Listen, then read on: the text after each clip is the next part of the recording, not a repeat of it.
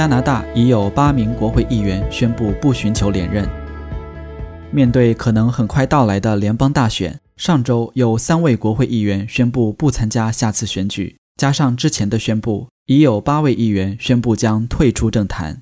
最新宣布将不参加下次选举的国会议员是自由党议员贝恩斯 （Navdi Bains）。他的决定导致自由党政府不得不对内阁做调整。另两人是魁北克政团的马希尔 （Simon Marcel） 和夏诺伯 （Louis Charbonneau）。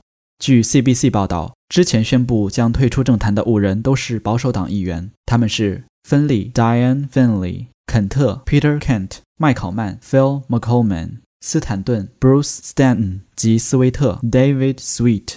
他们都是经验丰富的国会议员，在2004年至2008年之间首次当选。他们多数代表的选区对保守党来说都是安全的。在二零一九年大选中获胜的幅度在百分之十至百分之二十二之间。斯威特代表的弗兰伯勒格兰布鲁克选区安全度比较低，他在上次选举中仅以百分之二点六的优势胜出。该选区将是下次选举各党争夺的热门席位。贝恩斯所在的也是一个对自由党安全的选区，上次胜选幅度百分之三十二。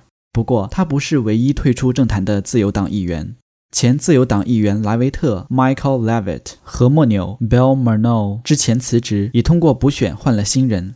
拉坦西 （Yasmin Ratansi） 和塔巴拉 （Marwan Tabara） 已离开自由党。如果下次参选的话，他们不会替自由党出战。虽然保守党和自由党内退出政坛的国会议员人数最多，但是魁北克政坛不参加下次选举的国会议员的比例却是最高。对于新民主党来说，可能二十四位现任议员都会参加下次选举。不过，该党发言人表示，其中有二人仍未做出最后决定。